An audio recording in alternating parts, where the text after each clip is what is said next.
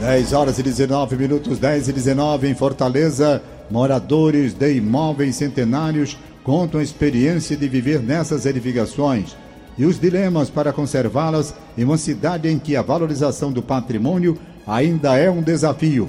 Reportagem de Tatiane Nascimento, é a Tatiane que está comigo. Alô, Tatiane Nascimento, bom dia.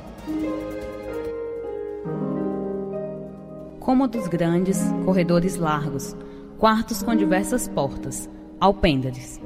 Características de casas edificadas há mais de 100 anos. Em Fortaleza, o cadastro imobiliário da Prefeitura, que registra, dentre outras informações, a idade das edificações, contabiliza 268 imóveis centenários, localizados em 23 bairros, dentre eles Centro, Aldeota e Jacarecanga. Parte dessas casas, apesar da idade, seguem erguidas e habitadas por famílias que batalham para garantir a preservação do patrimônio. A tarefa não é fácil e nem sempre é possível morar em um imóvel centenário sem modificá-lo.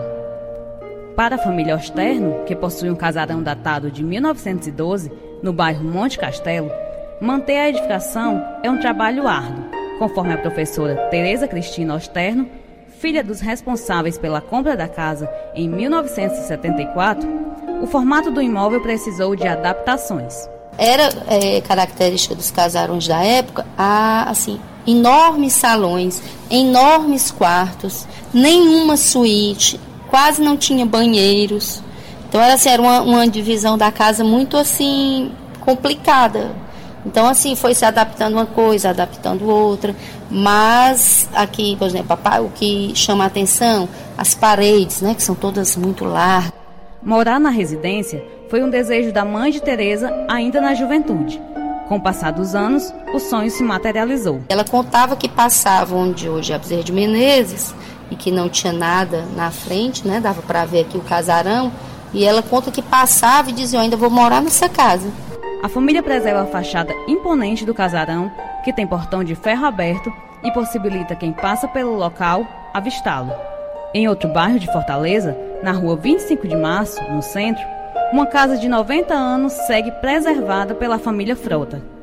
Pintura e acabamento estão sempre renovados, enquanto o muro baixo permite também a visualização completa do imóvel pelos desconhecidos. Para a dona de casa, Viveca Frota, a atitude da família de manter o imóvel faz bem. Gosto, eu, eu tenho prazer em, em, pegar uma coisa antiga, entendeu? Dizer, dizer assim, isso aqui tem 100 anos. Ela relata que foi necessário fazer algumas modificações, tendo em vista as necessidades, como, por exemplo, aumentar a segurança do imóvel mas a vontade de preservação é permanente. Eu sei que tem, que tem gente que não valoriza, tá entendendo? Pega uma peça antiga e não dá valor. E eu acho que não, não devo fazer isso, porque eu não aprendi assim. Entendeu? Tudo que eu pego eu gosto de restaurar, eu gosto de mexer. O arquiteto e urbanista, doutor em História da Arte, Álbio Sales, explica que as ações de preservação, seja de imóveis públicos ou privados, dependem, sobretudo, dos donos das propriedades. Na realidade, esse contexto aí é o contexto geral do mundo todo, dificuldade de lidar com preservação, porque ah, no mundo todo só existe preservação por interesse dos proprietários, independente de serem público ou privado. Ele acrescenta que, assim como em outras cidades do Brasil, Fortaleza vive o dilema de conviver com os imóveis antigos e conservar a memória do passado, mas aos poucos essa situação tem mudado. O arquiteto ressalta ainda a necessidade de ênfase na política de preservação do patrimônio e na mudança da mentalidade das pessoas. Uma equação que ela vai se resolvendo mais lentamente e no Brasil, especificamente em Fortaleza, ela enfrenta esse problema de a gente estar tá sempre pensando como uma cidade moderna e como se a gente já não tivesse um passado. E a própria modernidade já não fosse história. Tatiane Nascimento, para a Rádio Verdes Mares.